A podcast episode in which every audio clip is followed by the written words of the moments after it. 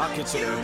You can try and read my lyrics off of this paper before I lay 'em. But you won't take the sting out these words before I say them. Cause ain't no way I'm gonna let you stop me from causing me. 多年以前，我在美国投资银行摩根士丹利的香港分行从事投行工作的时候，有好几年住在港岛跑马地的一个叫做李顿山的住宅大楼。它的正对面的那个巨大的赛马场一览无遗。不像澳门，香港的法律是禁止办赌场的，但是英国殖民时期遗留下来的赌赛马的传统是香港最接近赌博的合法行业。每当赛马场开张的时候，通常是在周末，通过我家的窗口，我可以看到赛马场内外万头转动、人潮汹涌的景象。那种景象给我留下了深刻的记忆。不过很可惜，在港岛赛马场的旁边住了那么多年，居然一直到搬家都从来没有亲身去参加过。因为当时一来不懂赛马规则，二来觉得自己在周日整天做的金融业就如赌场，周末不想再花时间玩类似的游戏。现在想来，赛马是香港文化的一部分，既然移居到了这个城市。怎么也该去打卡一次。我听我懂行的香港朋友说，除了押宝赛马赌钱，你还可以买赛马。不过买马以及养马要花不少钱，这不是普通市民可以负担得起的玩意儿。二零一九年一月，四个澳洲创业者推出了一个叫做 Z Round。基于以太坊和 Polygon 区块链的虚拟赛马游戏，玩家可以购买虚拟赛马 NFT，每小时参加几场比赛。根据比赛类别，玩家可以出金额不等的押宝钱来赌虚拟赛马的比赛，获胜者可获得加密货币的奖金。玩家除了可以在一级和二级市场上购买虚拟赛马 NFT 外，还可以通过公马和母马的交配繁殖马仔在二级市场出售。不到四年后的今天，大约有五万多位玩家拥有 Set Round 的虚拟赛马，赛马次数超过了一百多万次，玩家们共获得奖金超过价值三千八百万美元。虽然它的热度已经大不如它的前期，但到目前为止 z e r o n 的生命期仍然是最长的区块链游戏之一。问题 z e r o n 是一个基于运气还是技能的区块链游戏呢？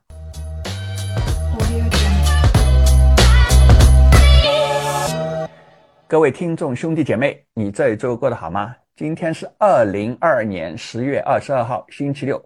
欢迎你回到李松 Web 三元宇宙三人行播客节目。我是节目主持人李松博士，我的朋友都叫我松哥。李松 Web 三元宇宙三人行是由我主持的探讨 Web 三和元宇宙世界的聊天播客节目。本节目每两周一期，每周下午香港时间七点发布。我是一位。互联网创业家和前投资银行家现居香港。我的两位共同主持人是互联网创业家和产品技术专家 Jackie，以及互联网市场营销专家 Jenny。本节目的内容仅仅是为了帮助全球华人了解海外的 Web 三和元宇宙产业发展的动向，以及供各位听众朋友娱乐八卦。我们不是法律或市场顾问，请做好你自己的法律和市场研究。Hello, Jackie. Hello，松哥好，大家好。Hello, Jenny. Hello，松哥好，大家好。呃，Jackie 啊，Jenny 啊，我我我是不知道这 两位你们，因为你们有没有？我不知道你们有没有去过香港的这个跑马哈这个地方？因为香港有两个，一个是在港岛，还有一个是在呃，还是还有一个是在新界吧？啊，好像在沙田啊。呃，我呢在香港住了这么多年，我我一共后来去了一次，是但是不是在我以前住的跑马地的那一家，我是有一次一个朋友朋友拉了我，香港朋友拉了我去，说你必须还是来来这个要要你来香港，你还是要来见识一下这个赛马。哦，所以呢，后来呢，那个时候我已经啊、搬离跑马地了啊、所以呢他有一次呢，我因为我那个朋友是住在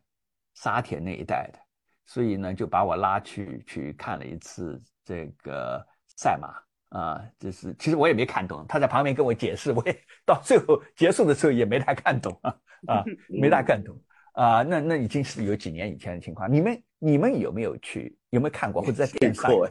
哦，电视有，电电视经常看，对，电视上这样看，所以你你你们你们还是比我要可能要比我懂规则，有一点还是有一点复杂啊。好，嗯那么就是啊、据我的朋友讲呢，就是有些就就说你除了去啊、那个买票去，你去赌那个马场啊，呃，就是赛马啊、有的人呢也可以就是花钱买赛马这个 racehorse 啊，那但是呢这个比较贵，好像一个马呢差不多要呃七八万美元吧，差不多那种价钱。嗯然后呢更哦，更要命的是你，你每年，你比如你要去训练它，还要饲养啊等等之类，说是每年可能还要花个几好几万这个呃美元的这个哦。好几万美金啊，那个要要，所以呢，一般的人其实也也也买不起，哎，所以呢，啊，在二零一九年 年初的时候，嗯。有这个有这个几个澳洲人啊，哎，想到了这个，因为当时也是有 NFT 也刚刚兴起嘛，所以嗯就想到了，哎啊，我们来做一个虚拟的 赛马场，对吧？那 Jenny 啊，嗯你你你能不能跟我们各位听众兄弟姐妹啊，呃，简单介绍一下什么是 Set Run 啊，以及他们的这些创始人的背景啊？嗯，好的好的。那这个 Z Run 呢，它是运行在区块链上的一个 N F 用 NFT 来赛马的一个游戏哦。这个游戏的话呢，跟我们传统的赛马游戏呢很类似，但是呢嗯，它是用数字马，就是我们觉得数码的这个赛马，嗯，嗯，虚拟的，对，在线上玩的。那么玩家呢，他可以通过呢，就是说培育自己的马匹啊，去参加各种各样的比赛，获得奖金。那你也还可以干嘛呢？就是说自己培培育出优良的赛马呢，在二级市场上面去出售，又或者是呢，把自己的马呢拿去育给人家育种、借种、繁殖，然后呢就又又可以盈利啊。它就反正多种多样，跟我们现实中的挺相似的哦，非常相似的。那嗯它这个它这个呃赛马游戏，它其实赛马游戏我们在还在没有这个 Web 三之前，我们也有过。但是呢，嗯这个为什么在 Run 这么的吸引人呢？它其实它最早是在二零一九年初的时候，它就已嗯经上线了。不过那个时候呢，那个时候区块链的游戏呢，还是很鲜有人问津，很少人的啊。它真正火起来啊，那还期那个时候 NFT 整个行业还没火起来，对吧？对，嗯这个行业是二零二一年火的，对，对，它真正火起来就是跟着 NFT 火起来的。哎，你嗯他他后来他这个创始人很聪明哦，他那个时候想要说，哎，有了 NFT 以后，这个玩法又不一样了。后来后来二零二一年以后呢，他整个就是整个 NFT 火起来以后呢，他这个赛马游戏呢也跑出来了。他那个时候他现在在整个 Zebra 的这这个生态系统当中啊，他整个社区成员有超过十万人，嗯。每天有超过一千两百场的比赛直播。嗯，那好厉害，平均哦，嗯。每天啊，在二级市场上这个马的买卖交易额达到两千万澳澳呃呃这个澳元，澳洲澳元哦，嗯，嗯。他呢，他这个呃 e o n 的这个开发商啊，是是我呃是澳洲的一家公司，叫做那个 Virtually Human Studio，就是我们嗯俗称的 VHS 这家公司。那嗯也是因为他这家公司呢，也是因为这个 Zeplan 呢跑得很成功，在二一年七月的时候呢，就是呃融到了 A 轮了两千万美金，是我们熟悉的这个哇，也是不低，也是也是很厉害啊啊，哇，对嗯对对，然后呢，讲到他这个这个赛马这个游戏啊，他这个我们刚刚讲到他这个呃总部是由四个意大利呃澳大利亚的四个四名呃创始人来创造的哦。那么他这个、呃创始人这个经历有点有点好玩的哦。你知道是为什么他会想到说做赛马吗？他这个其中一个创始人叫做 Chris 呃 Rolla，他他是怎么呢？他有一天呢，他就走到了当地的一家中餐厅吃外卖。哦他呢突然间看到前面的那个白板上面呢，有一贴了一张呃关于马的海报，嗯上面写着说可以用一万五千澳元用它来繁殖是吧？就是说用，嗯就是有一个马主，他说他他愿意出一万五，就是如果有人愿意出一万五那个是真的马那个是真的马，对吧？真马啊，我愿意把我的马借给他繁殖。那么细则呢是写的很清楚，就是说每年最多可以繁殖两百次。嗯那么这个呢，那然后呢，这个这个 Roland 呢，他他呢他自己本身的话呢，就是说，哎，他就算了一笔账，他认为说，哇，如果在现实世界中都这么值钱的话，那如果这个东西放到数字世界、虚拟世界，其其实是一定程度是可以复制，那么这个就这个这个效率会更高啊。那么嗯这个其实也是一样是赛马嘛，规则还是一样的，但是我的数字马可以繁殖的次数就多了，那我可以弄出的种类就多了。那么这个应该跑起来是很可观的一个呃呃事业哈。他这么一想了以后呢，他呢又跟他的另外一个合伙人叫做 Rob 呃 Shah，这个两个人，这个人哈，他两个人呢，这个人那个 Shah 他以前是做博彩业的，那两哦，个他本来就做博博彩业的，啊，怪不得，里面的。对，哦那么那那那两个人就是他两个人就是碰碰撞了以后呢，就想说，哎，我们能不能建立一个全天候的就赛马的生态系统啊？对，哎你现实中你嗯每天能跑马的比赛场次不会特别多。他说最好我们这个线上每天能够跑个几千场，那每一匹马的话呢，就让它拥有它的，就是把它变成数字化的，那就是呃卖给人家。那么这但是呢，这种马呢，它跟现实中要要有一种相关性，就是这个马是也是一种资产，嗯它，并不仅仅是款游戏，这个马本身要必须要要要要啊要，尽管是啊、呃虚拟的，但是呢，要它既要希望它的属性呢，尽量跟现实当中的马接近，对对吧？对，所以 NFT 出现以后呢，就说哎，能够证明说你买了这匹马，这匹马你就是属于你这个人呃拥有的了，就是嗯不可篡改的。那么他们觉得，哎呀，这这个就就就两个人一拍即合、哦。后来呢，就就一起创办了这个 Zep Run，后面又加入了两位呃呃其他两位合伙人，那两位合伙人呢，一个呢是叫做那个 Jeff 呃 Wellman，还一个叫做 Chris 呃呃 Evelyn，这两个人呢是干嘛的呢？一个是从事呃游戏的，做啊虚拟现实游戏的，另外一个就是有一个开有 Web 三的开发背景的，另外一个呢、是搞这个呃 VR AR 呀，还有数字游戏这块这块的，所以四个人呢就一起呃在二零一九年初的时候就推出了，全是搞全是搞虚的，全是搞虚的。对对，所以他这里面团队呢，就是又有博彩的啊，又有搞这种游戏的，又有找搞这种呃 Web 三的啊，又有哦，其中还有一个合伙人，他是做那个以前是在那个永安会计师事务所，很会算的，哎，哦两个算出来这个东西，哎，很有经济价值，一拍即合，就把这个项目嗯。给弄出来了，嗯，他有是啊这么一个我是觉得他这个啊，就是今年就是，嗯，我去我研究这个 set 方啊，就嗯。发现其实挺复杂的啊。嗯首首先首先第一个感觉啊，第一个感觉呢，做的很漂亮啊，这个有嗯。对这个这个马场真的是做的很漂亮，它从各个角度旋转过来，它那个三 D 的效果是是很好。嗯，而且呢，它不像有很多的说老实话，市场上呃，像去年的话有大量的呃所谓的区块链游戏，有的是真的，大多数是粗制滥造的嘛，对吧？嗯。你一看就知道说哦，赶快抢钱吧，圈钱吧，对吧？但但它这个呢，因为我估计可能是因为他当时在做呃 Z Run 的时候呢，那个时候 NFT 还没火起来，所以呢，嗯。他们做这个东西还是花了很多的心思，可以看得出来，花了很多的心思做这个嗯。东西，包括美工啊什么，呃，还是挺挺那个的，而且还挺做的很挺精致的啊，呃，然后你真的是他在赛马的时候，呃，真的感觉到有点像身临其境的那种感觉，身临其境，真的有点身临其境。然 后呢，是是是，呃，而且呢，它的规则啊，呃，说老实话是还挺复杂的，所以我们要请我们的 产品专家 OK Jackie OK 来跟跟我们呢要介绍一下它这个呃 s e t r o n 这个区块链赛马这个游戏的啊它的一些具这主要的机制是什么？好的。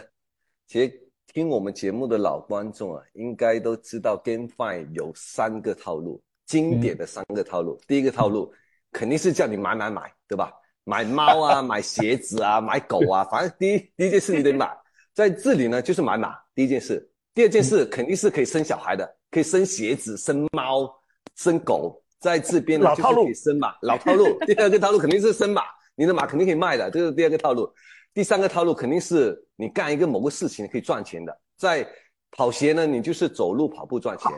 然后在马这边呢，你就去参加比赛赚钱。这三个是经典的 GameFi 的套路，我们分别来看一下。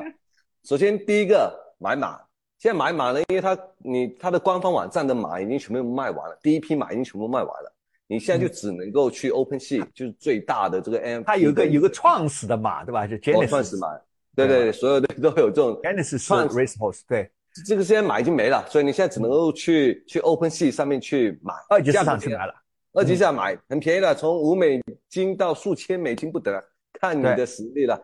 然后我们挑马主要有三个维度来挑，第一个呢是马的血统，它分四个血统啊，中本聪血统。然后还有，呃，赛博斯、菲林、布特林斯，然后呢，这四个血统里面呢，中布特林，布特林就是那个以太坊的创始人嘛，对，他他是以以太坊来命名然后那个 那中本聪就是中本聪对嘛？然后当中两个人呢，当中的两个人的名字呢，就是当时怀疑他们猜测这两个人就是中本聪嘛，因为中本聪一直没发没找到。对对对对，所以他这个是拿来致敬。这个区块链的，所以他们来命名这四个血统，其中中本聪是最稀有的纯种马，这是最贵的，因为你越稀有，你你后面赢的概率会越高。所以再加上中本聪本来就是整个区块链的鼻祖嘛，对对对对，应该给他这个荣誉。嗯，对。然后第二个呢，其实就是马的基因。所谓马的基因呢，就是第几代马。你比如说啊，创世纪的马是空头的马，它是第一代马，那它就是 Z 一，表示第一代马。然后，如果两只创世纪 Z A 的马一生出来的小马呢，就叫 Z 二，它是属于第二代的马。嗯，所以你根据这个代数呢，你就知道它纯不纯种。因为你这个代数越少，比如说第一代的，它就越纯；你越多代的就越不纯了。以后你赢越纯的是越贵，越纯越贵，因为它赢的概率高，越纯的越贵。所以它然后最多呢是二百六十八代。它它有一个限制，反正你生马顶多最多就二百六十八代了，所以这个是它它的规则啊，基因。然后第三个呢，它还马还有类型，它分成六个类型，有创世纪类型，然后呢有创奇、独家、精英、交叉、步行子。这个我是把它翻译成中文，大家好理解一点。哦，反正大家可以理解，就是六个类型。这个六个类型里面，创世纪就是最开始空投给到大家的。嗯，这个是最纯洁的，也是最贵的。它数量是有限制的，它总共就只有三万八千匹马，发完就没有了，发完就没了。嗯，这这个是属于创世纪的，反正就是从无到有的，这这个是最最原始的一匹马了，最为宝贵。嗯，所以你根据这三个维度，你先可以去挑，对吧？挑完之后，你你买到一匹马了，这个时候你可以干第二个事情了，来生马，对吧？我要假不想参加比赛，我来生马。马呢，它分为公马和母马。嗯，对，繁殖。比如说我现在买的是公马的话呢，那我可以拿去出租，作为一只种马出租给那些母马，价格我自己来定，对吧？我觉得我这只马不错，品种很好，又是中 种马钱，哎，对 对啊，又是创世纪，那我定的价格我就高了。反正你们要找我是为什么？为什么我我又是创世纪又是中本聪，我定的价格就高？是因为如果你跟我生出来生的话，我生出来小孩。有可能大概率也是属于中本聪，也是也是血统比较好的，对，血统是比较好的，所以相对来说我的价格可以定高一点。然后如果你是母马呢，你就可以出钱去借一只公马，然后呢跟自己的母马交配，交配完之后你就会生出一只小马出来。小马是属于属于公呃母马的母马者，母马的拥有者，对吧？然后你你就可以去卖了，你就可以也是可以把二级市场。把小马去二级市场卖也行，或者去听上去啊，有有点像现实生活当中，如果一对夫妻离婚，一般来讲，这个老婆是母亲是吧？对，妈妈 是归妈妈的。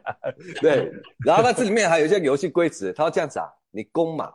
一个月最多只能够繁殖三次，你不能够一一直生啊，要不然的话。它马会太多了，吃不消了，身体也吃不消。对，所以他限制说不行，你一只马只能够三次，然后母马呢每个月只能繁殖一次，而且你繁殖期间你还不能够参加比赛。然后第三个条件，你生的话是有育种费的，零点零七五，最低是零点零七五的 ETH，反正算下来可能就几十美金吧。也就是这个这个育种费费用是你是交给平台的，对吧？交给平台的。然后呢，它其实最低是零点零七五，但还要根据你的血统还有你的类型，价格还不一样。反正你越好的马，价格会越高啊，越高啊，因为越越越你要呃繁殖高贵的越高贵的品种，对吧？越贵，你就是要付的钱越高。对，你赚的钱越多，你交给平台的手续费也越多吧？我们这么理解就对了。对。然后好，你现在生马可以赚钱啦，然后。把公马租借税也可以赚钱。第三个赚钱的就是开始来比赛了。比赛它是这样子啊，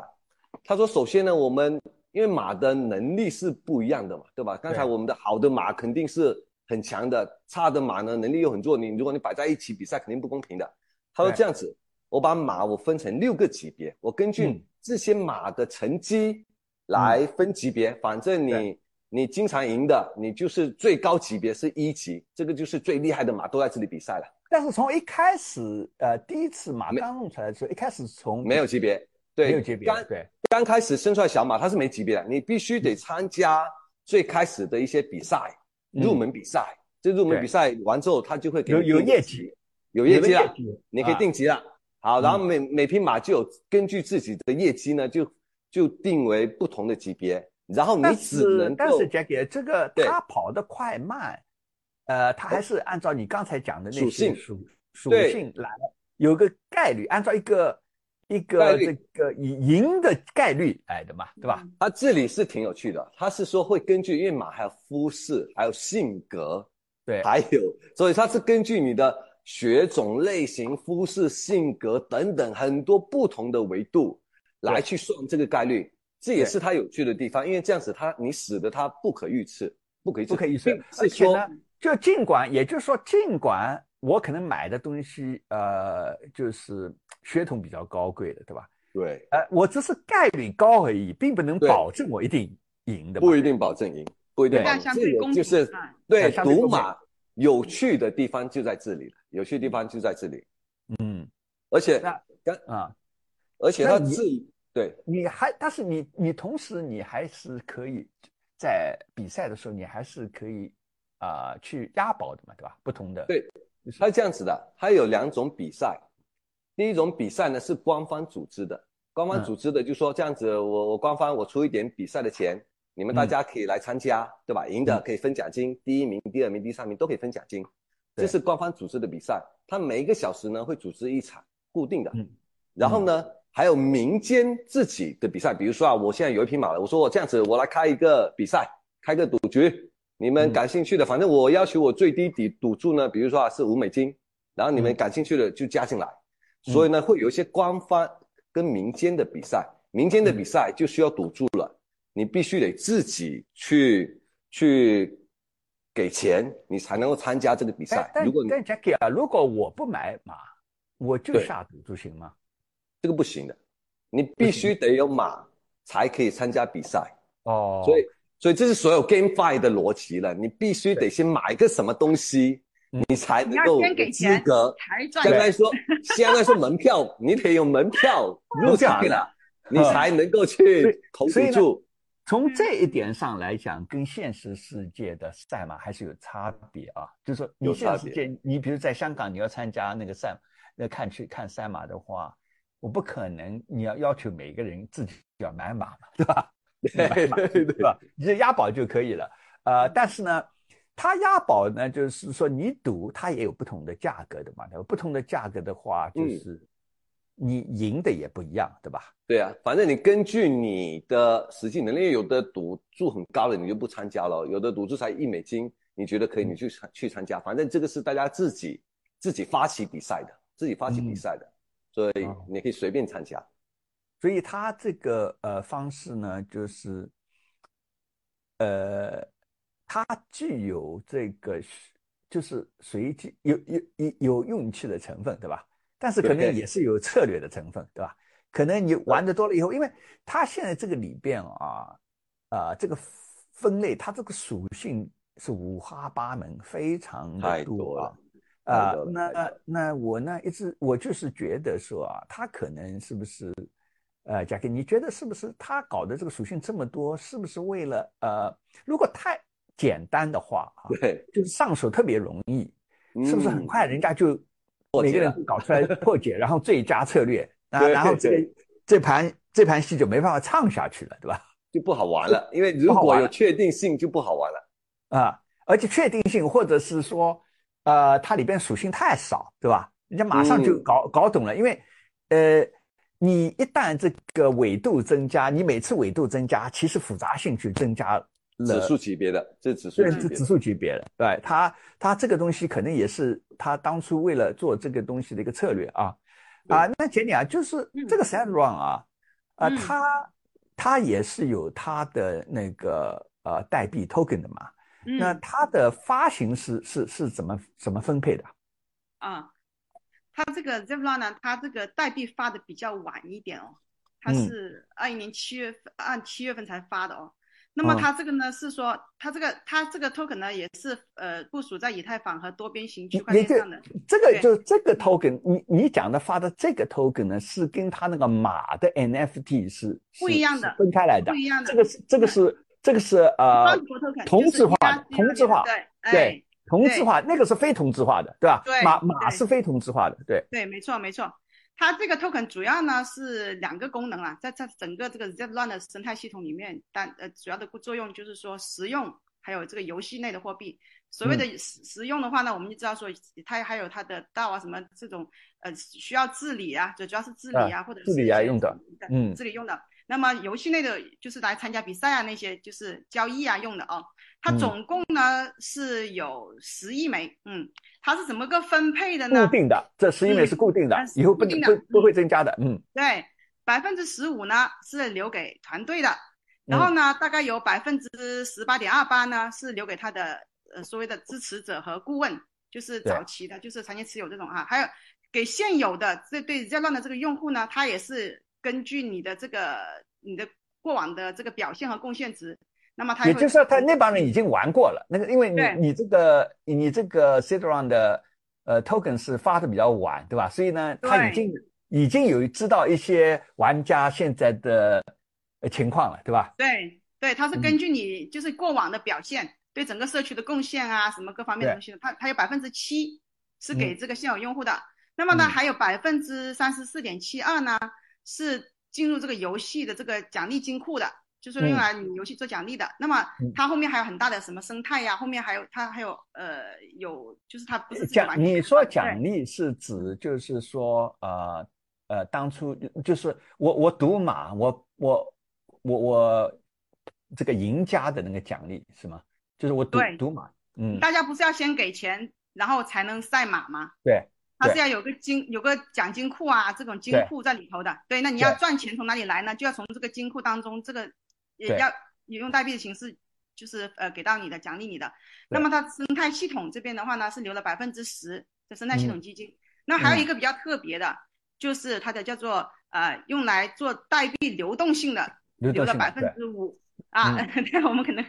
呃这个流动性百分之五。对对，操纵市场操纵市场的。还有一个呢，就是它还有一个留了个百分之十呢，是作为一个它这个代币的库，可能就是预留下来做呃一些其他可能没有想到的一些东西，它后面可能在呃呃就是呃临机的来用的啊，对就是它它这个理理理论上嗯。啊，这个私库的钱呢，实质上，呃，你可以把它当看成公司呃 IPO 筹到嗯的那个钱，那个钱拿来就是我我相信拿拿来主要是呃给开发的费用啊、研发啊等等之对。对对。那但是它有一个你刚才讲的嗯。啊、流通性的那个百分之五呢，主要是 如果 token 价格掉下来，它可以进去 去托市，对对吧？说说白了对，对呃，它这个呢，它这个代币也是分了四年哦，它不是一下嗯。全部发完，就是分了四年，它是循环解锁的，嗯。就一点一点的放，它没有啊。一下子说全部放出去，对，重慢慢的来。重要的是团队锁定期是嗯。好像是有十二个，月，十二个月对吧？在十二个月，那他这个是，呃，老实说，后来呢，大家在玩这个游戏的时候锁定期就比较长了，他可能做的比较早，那个时候大呃，投资者还没有呃担那么担心啊。他十二个月，老实说也也是比较短的，对吧？也就是说他十二个月你就不好，因为所有这些啊，所谓 play to earn 的这种呃区块链游戏呢，最大的一个问题就是好好大多数都是这种庞氏经济嘛，就 是也就是说呢，你基本上是用呃真金白银去买某种形式的 NFT，对吧？说白了，然后呢，人家呢到时候呢。啊，奖给你的钱呢，呃，就是呃，在他印了钞印印了他的币来还给你的啊，所以呢，有时候就是啊，然后呢，呃，先进带来的人可能是哎一开始尝到点甜头赚到钱的嘛，可是越到后面，这这这这在某个阶段就崩盘了，对吧？你就你全部是靠后来进来的人付给前面的人的，对吧？往往会是一个庞氏的那个呃经济，呃，所以呢。嗯，呃，就是后来的一些呃投资人啊，就是通常要求那个团队的锁定期比较长。不过呢，就像我们刚才谈到的，呃，嘉克也谈到的，就是因为这个里边它跟一般的区块链呢还有一点差别，就是它那个押宝的那个部分，那个那个钱呢是众筹过来的，对吧？所以从某种角度上，它在这个方面呢，可能。呃，通货膨胀的情况会会好一点，会会少好，会会好一点。嗯，啊，那呃，所以整个团队呢，就是呃，持了百分之十五。那那那那，简简他他还是一开始曾经有一段时间还是挺疯狂的啊，那个价格还是还是呃，他他对价格是我看了一下哦，他那个是。呃，二二年七月二十九号是那个时候最初出来这个 Z 的这个币出来的时候呢，是零点零七七美金，后面的过一天呢就就飙到了零点一五七美金。哇，那么今 对对呃历史最低价格呢是今年的十月份十月初的时候是零点零三二，然后呢今天我查了一下是零点零三七，其实还好了，它的其实它呃它没有说。呃，波动的非常非常的大，它是出来的晚，现在在是熊市了，所以你看它最高才一毛多，如果它去年推出来，可能就十几二十美金了，对，那就不得了。不过话一讲回来，Jackie 就是也可能正因为这样子，它还算嗯，比起其他的稳一点，很多的包还是还是稳一点啊。对对对，Jackie，你你你觉得啊，这个呃，它。像 s e t Run 这样的区块链的呃所所谓的这个数字的赛马游戏啊，啊，比起现实世界来啊，你你感到哪个更像玩赌场啊？博彩？我觉得这让这个更像是赌场，这更像赌场，更像赌场。其实你现实的赛马呢，其实你是要休息的，对吧？你你这个马，你跑几场你就会累的。嗯，而且每场比赛的间隔时间也很长，每天比赛的数量也很有限，所以大家呢，其实经常会仔细的分析每一场比赛的每一匹马的特性，对，分析的很仔细，然后然后才思考了很久很久，才决定去投。你的意思是说，就是现实世界上的马呢？对，呃，可能你有足够的它的记录以后呢，你还是能够相对科学的。分析对吧？一是相对科学的分析，第二是因为他的比赛的场数是很有限的，所以每一场比赛大家都会非常的珍惜，都会非常仔细的去去分析每匹马的特性，然后才决定要投哪匹马的。嗯，这个是现实的情况，所以基本上你输赢其实不会太多的，因为你你每次每天的比赛的场数就那么多。你每次其实你压可能就压压这么一两场，其实你你损失不会有太多的损失，嗯，但是这 run 是完全不一样，它是全天二十四小时全天候的，而且呢，它每个小时都你想想一天一千多场比赛，那每个小时都可以有几上几百场比赛的，你自己都可以就可以很方便的主办一场比赛。所以这已经不是正常的赌马，而且呢，它的那个属性啊，你不管是血缘也好，其他也好的属性呢，太复杂了。它一开始，它一开始就是用数学上的概率给你定义，对吧？那这个定义呢，然后你不管怎么弄，它就是有个数学概率。而现实的马的话呢，呃，你可以说可能不同的天气气候啊，那天的呃身马的身体状况呢，可能有一定的随机性，但是比起这种呃机械式的这个属性啊，呃来讲的话，可能后面还是呃就是从某种角度上运气的成，就是基于运气的东西，比起比起现实世界的。来讲，可能啊，对技能，就是你的知识的判断，可能还是呃偏运气的会会多一些啊，多一些，因为你属性太多了，你你已经没办法去分析了，而且而且比赛场次也多，所以大家呢已经不会去分析马了，不会去分析说我这匹马的属性怎么样，反正我也不知道，分析了也没用，我干脆就每一场比赛我都去参加，我就靠这个赌运气，赌运气，反正。我一参加，一分钟之后我就知道结果了，我也不需要。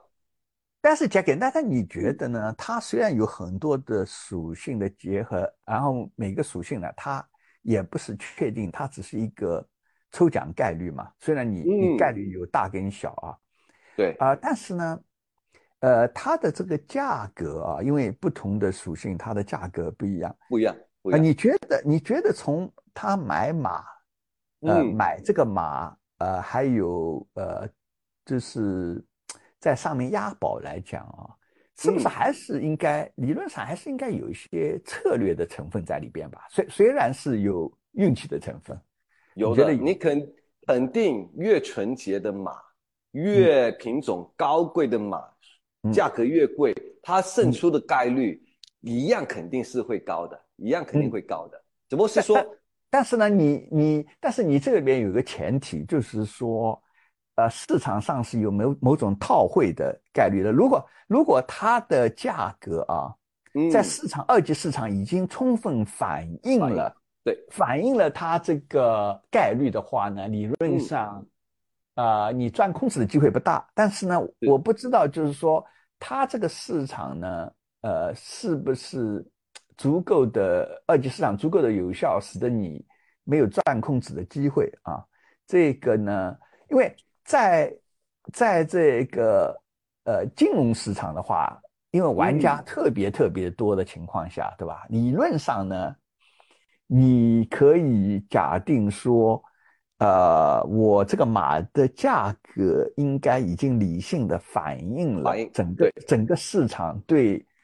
它的这个各个属性的呃各种激励啊，就是各个属性的呃激励以及它们的组合，对吧？但是呢，在这种情况下呢，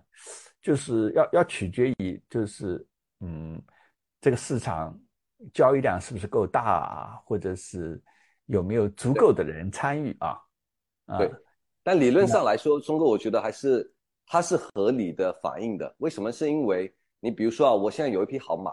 假设我经常赢的话，那我自然我定的价格就会高。如果我是一匹差马，我经常输赢不到钱的话，我定的价格自然也会低。所以我定价的价格已经因为是由我这个拥有者主人决定的嘛，所以我又知道这匹马的胜率，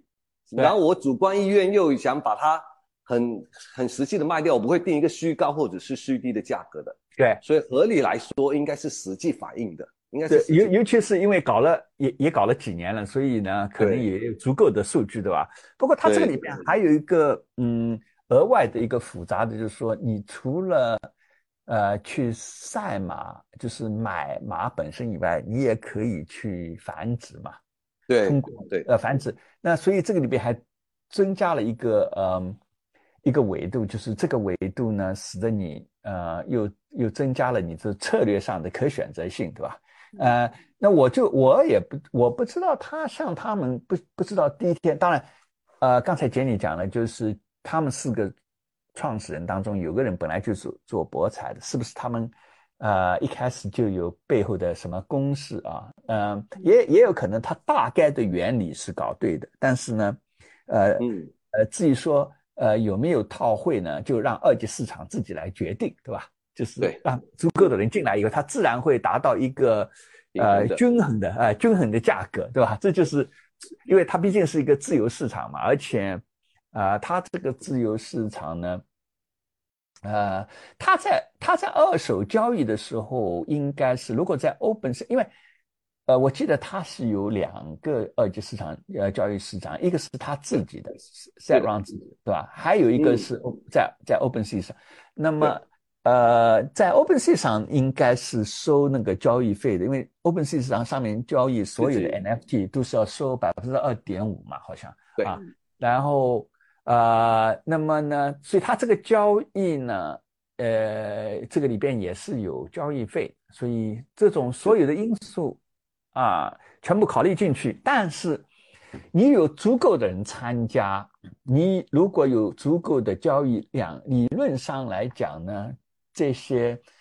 嗯套汇机会，作为整个市场而言。应该能够平均掉的，对吧？这是平均掉，而且还有另外一个因素是什么？是因为不是有很多新的马生出来，新的马生出来，它的供应量会越来越多，所以从长远来说，马的价格肯定会下降的。所以对于卖主的心理是说，我得赶紧定一个最合理的价格，尽快卖掉，否则的话，到了明天又有新的一批马加进来卖了，价格肯定又会下降。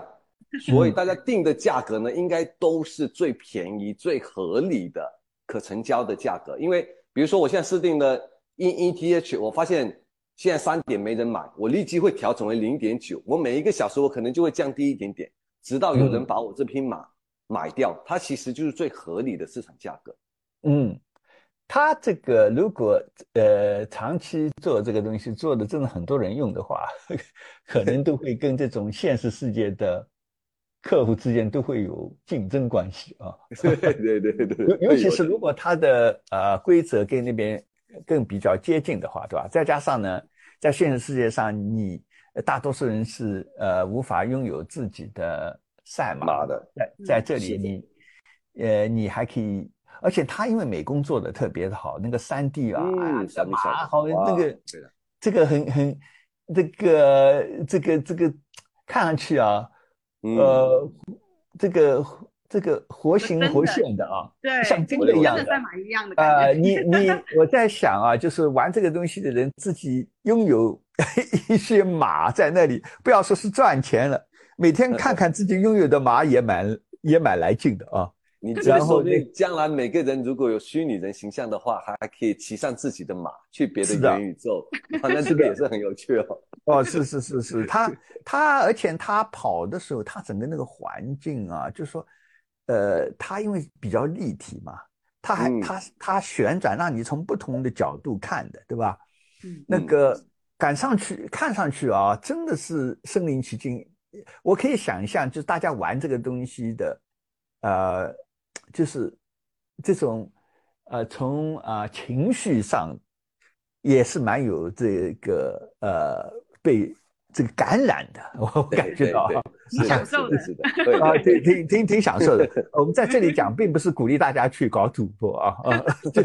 我们只我们只是客观的来描述这个区块链的这个游戏。对我们来讲，我们只是研究。这个科技的啊，这个这个区块链的科技啊，对啊，那个，那你如你如果是在香港的朋友，我看你如果 NFT 什么这些高风险东西没搞清楚，你最好要要实在要去玩，还是劝你还是去 现实世界的，还是到 跑马地去，或者是到沙田去搞啊啊，那个呃。那么讲到这一点啊，就是呃，刚才讲到就是啊啊，庞氏啊啊，经济啊啊呃，这个供应量太多啊。那简历啊，就是说，嗯，它呢跟还是有很多的 NFT 不一样的地方，就是 s a d r o n 的这个赛马的 NFT 呢，它好像是分批发行的嘛啊。对，嗯啊，你你觉得这样做啊有有没有什么好处啊？我觉得他这样做很聪明。嗯，呃，为为什么这么说呢？其实以前我们知道，大多数的这种呃 gay fan 就是玩这种游戏的话呢，大家想的第一件事情就是第巴不得第一天第一秒钟把所有的 NFT 卖掉，因为这样子的话，你收回的钱是最多的、最保险的，因为你不知道明天会发生什么事情。你特别是特别热的时候，比如像去年十一月份的时候，对吧？对，所所以呢，大家的惯性思维就所以大多数项目都想说，哎，我我越早卖掉，全部卖掉越好。啊，后面再嗯慢慢来运营，再想着去赚钱哈。但是呢，这个 Zebulon 呢，它就不一样。刚才前面我们也讲到，它那个呃，像它的那个创世码，嗯总共才三万八千匹，它嗯它不是一点，它现在还有大概百分之二十八的还是没有发售的，它是一点点这样放出去的哦。那么呢，它为什么要这样做呢？其实按道理说，你放你放卖的越慢，你回回收的这个钱不是越越慢吗？但是呢，嗯它这里做是很有很有好处，从长远的来看，等于说嗯是，你看我们我们知道说你你这个码有个问题，就是你会不断的生小码，其实你这个量是不断的在扩充的。呃，嗯那那你这样的，你尤其你这个创世码这种就是属于品种很优良的这种品种，如果你一下嗯放出去，你我可以想象，你一下子生出的码都已经到成千上万上亿都有的不得了了，这种，那这个嗯对市场的冲击是很大的。你想看啊，它对它的所以呢，它现在嗯，价格冲击是非常大的。那那嗯你你你现在，因为我们前面讲过一个项目叫做那个加密吗？（Crypto 啊。Kitties），、我们就知道它就是呃一下子全部在升把对，一直在升啊，不停的升，呃一下子就是这个整个就是崩盘了。那你嗯。这样，你一旦崩盘，你想搞回来，你是很难的了，因为你码多的卖就是供过于求，大家的嗯。买，大家的这个东西拿在手里面都是贬值的，卖不掉的，嗯。所以呢，你加上你还有你自己的 token，那你还还怎么搞嘛？你整个整个整一个经济系统是崩溃的，所以呢嗯，他是很聪明，他就说，哎好，我的这些呃创始这些 NFT 的马匹是慢慢的卖，然后呢，嗯你想买嘛，你我鼓励你去二级市场买。这样子的话呢，你就能够你在二级市场买，那我的价格就变化了，是不是？那肯定就是比你肯定初始马的要高了，或者怎么样的。那那这样子的话呢，您能保证说已经持有这个马的人，他的这个手头的这个呃码是能够呃价格至少是说呃维持的，或者是往上涨的。这样。子的话呢，它它整个周期生命周期能够拉得长很多。它这个就像 IPO 一样啊，就是呃呃的 I 呃不就是做那个二级市场配股一样的上市嗯公司，就是说如果它什么时候大大家通常会配股呢？就是啊、你自己这个公司的股票现在市场情况不错的情况下，也比较热的情况下，然后你呢这个时候再配股，因为呢有两个好处，第一呢，这个时候你的配股呢可以卖的价钱比较好啊，因为你现有的股价高嘛，对吧？对对、啊、嗯还有呢，就是说，呃，你这个时候在发股的时候呢，你这个稀释呢就不怎么明显，因为你本来就需需求量很，这是二级市场上交易量就很高，对吧？嗯然后呢，所以呢，它可以按照这个二级市场的这个呃情况来决定啊，对就是就跟你前面还讲，看到他那个他那个 token，他也是留了百分之五来做市场调控嘛。其实他这个 NFT 也是一样的道理，他也留一部分。看到你市场呃不好的时候，或者是好的时候，他是他就拿一点出来是吧，来刺激一下。反正就是 就是你手中有这个嗯东西的时候，你整个团队对整个经济盘的这个把控是要好很多的。刚才也看到了，他们整个团队持有是一年，至少说他嗯要保证这一年。所以他这个项目至少能维持一年吧，至少。所以你看啊，嗯为为什么现在啊，就是做这个区块链的这帮呃，尤其是区块链，呃，区块 N 跟 NFT 有关系的这些创业团队啊，基本上呢，他要同时啊、做做三三个领域的事情。一个是跟艺术文化有关系的，对吧？比如说你嗯赛马也好啊，你什么嗯搞包的 apes 好哦好啊，这个无聊猿也好啊，就是搞点艺术文化的东西，这个是一个领域要设计。第二个领域呢，当然是科技，对吧？技术就是互联网技术啊，这个是区块链啊，也加上传统的互联网啊，呃，然后呢还要有一个领域就是对这个金融这个行业，其实它还不是一般的金融行业啊，它实际上是每一个这样的呃区块链的这种项目。啊，就是也就是呃，我讲区块链是指啊，它包括同质化区块链。一般来讲，它搞这种项目呢，通通常都是有一个呃，它整个项目的一个呃代币，对吧？token，对吧？那个是嗯同质化的。然后呢，同时里边卖的东西，不管是马也好啊，鞋子也好啊，X 怪物也好啊，都是有个 NFT，对吧？呃，嗯这个就像 Jackie 讲的，就是就是那个老套路，对吧？那么呢，这这这两种就 fungible tokens 跟 non-fungible token NFT 呢，这这两种呢，在手里边的话，还要研究怎么调节它的整个 tokenomics，对吧？就是代币代币经济这个体系，对吧？对你对，你相当于你你相当于自己是这个这个这个呃也又相当于自己是银行，再加上 几几乎是你你自己创造的这个经济系统里边的央行，加上那个呃 股市，对吧？你要同时在那里调节对啊，所以呢，还再加上还有呃技术，这个技术还不是传光是传统的互互联网，还有这种去去中心化的这种区块链，再加上呢，还要有文化方面的，就是对美工的要求也比较的高，所以呢，呃，现在呃做这方面呃创业的企业的，说老实话也也不是那么容易，所以这方面这这个我就说做那个 Web 三的。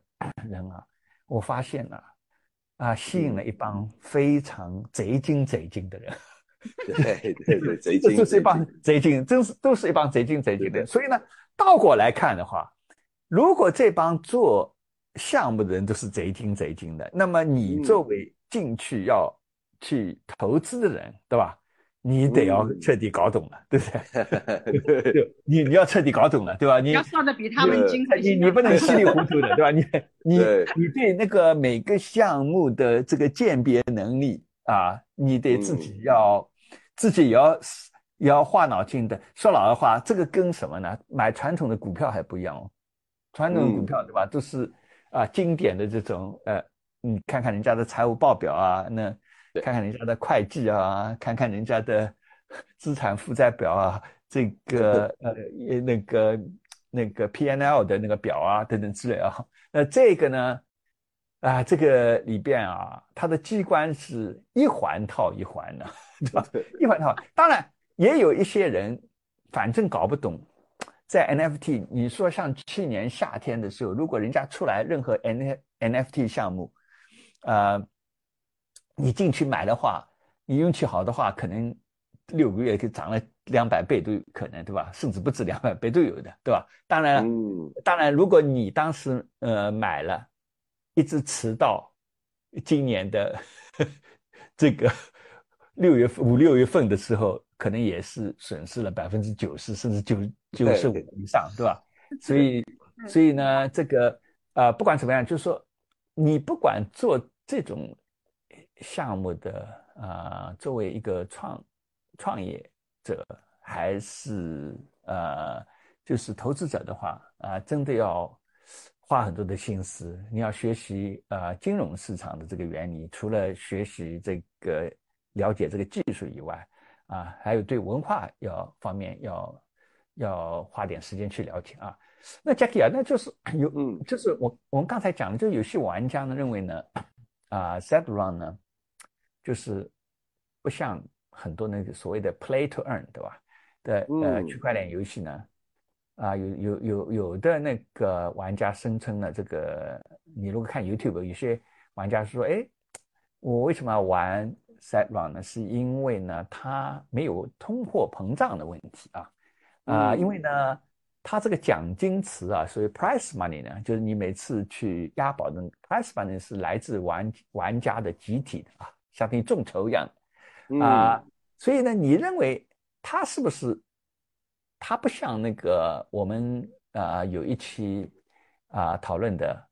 也是澳洲，by the way，也是澳洲是澳洲不晓得吗？都是澳洲搞的，都这澳澳洲人搞的，虽然是这个华裔澳洲。华裔华裔 Stepan 那样啊，Stepan 显然就是很清晰的，就是是很很清晰的是个庞氏经经经济，对吧？那你觉得这个 Set Run 的是不是不能算是个庞氏经济啊？我觉得是有一半算，有另外一半不算。嗯因嗯为我们先看 Step M 嘛，Step M 这种所有的 GameFi 呢，其实套路都一样的，对吧？嗯都一般来说都是新用户入场，交了第一笔钱，然后呢，嗯官方就把这笔钱作为奖金池，然后嗯新用户就可以开始做各种各样的的运动，然后就可以去赚钱，从这个奖金池把这些钱拿回去。但是它这个奖金池通常的方式，我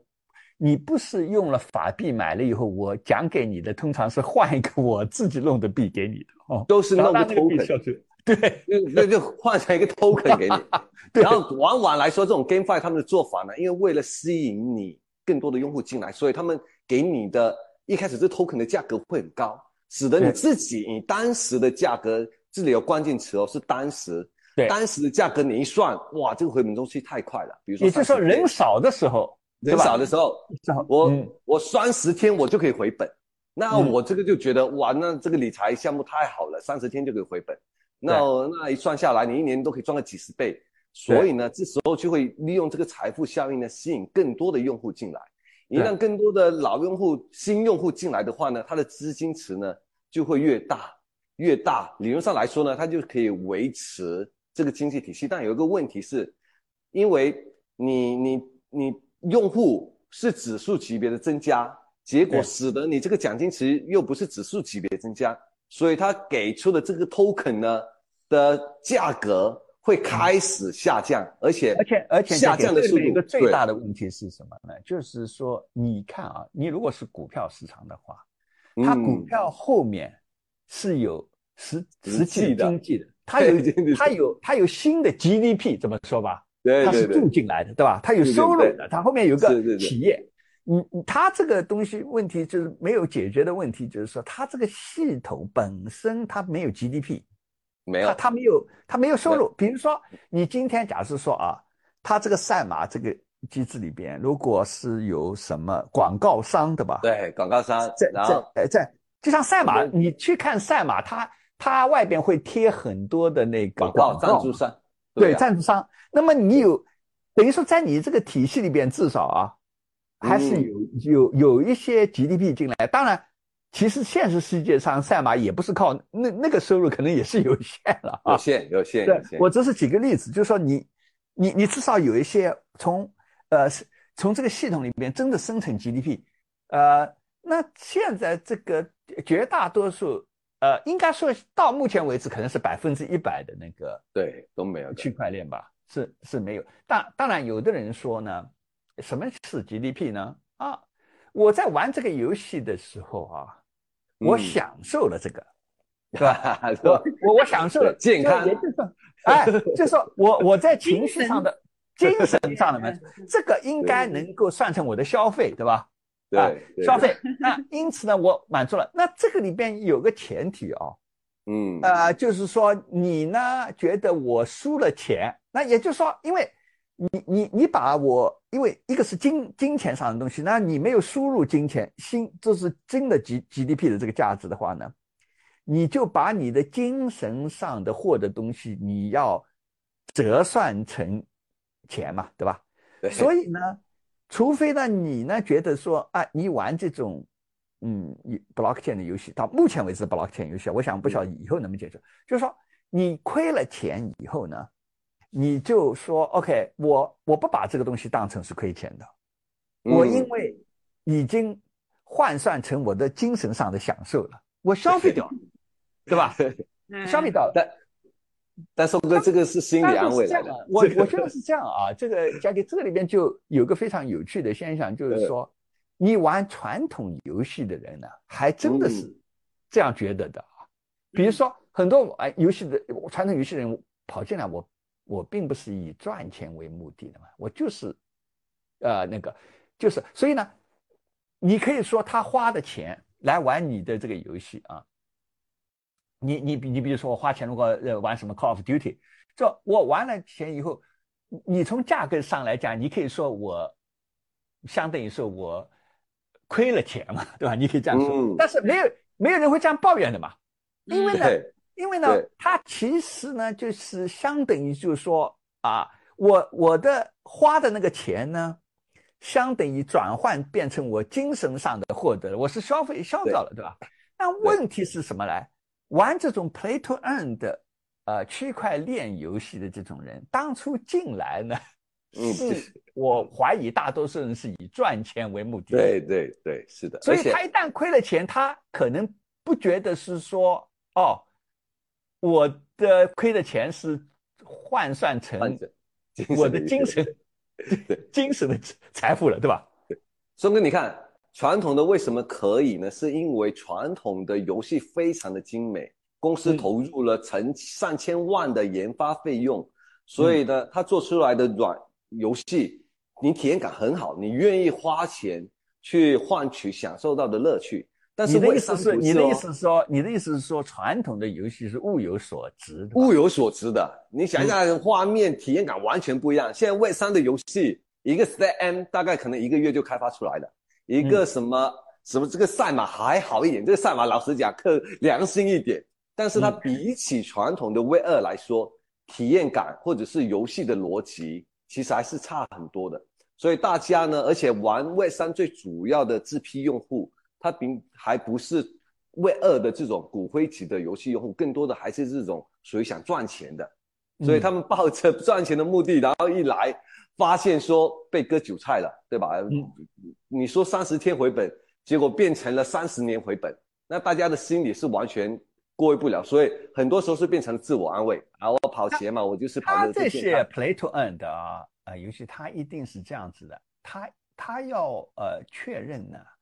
我至少早先进来的人啊要赚到钱，赚钱，那他就跑出去告诉人家，哎，我赚到钱了吧？因为他靠这样口碑传播的，对吧？然后呢，问题是后来的人就麻烦了，对吧？没办法支撑了。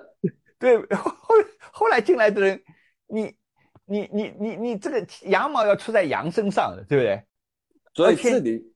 嗯这里其实赛马呢，关键的点就在这里。为什么大家说我说它又像又不像？嗯，它像的地方就在于说，你比如说呃，生马这个逻辑是一样的，买马这个逻辑是一样的。然后它官方有官方的比赛，官方的奖金，这个是由由最初的买马的那些用户赚到的钱作为官方奖金。这个逻辑截止到目前，这个逻辑跟 Stay M 是一模一样的。理论上来说，如果是这样子的话，它其实也是肯定就是盘式了，百分之百跟 Stay M 是盘式的。你就换个故事，换个，故事换了另外一个故事，接接近的，嗯，对，但是它后面因为它加入一个新的游戏规则，这个游戏规则是说我允许你自己出奖金，你自己举办比赛，自己嗯出奖金去比赛。哎、那这个就不一样了，这个这个呢就变因为成了来自取取之于民，用之于民，用之于民，对吧？你们自己去搞了，我反正你们自己 PK 的钱跟我无关了，对吧？对老实讲，我觉得这就跟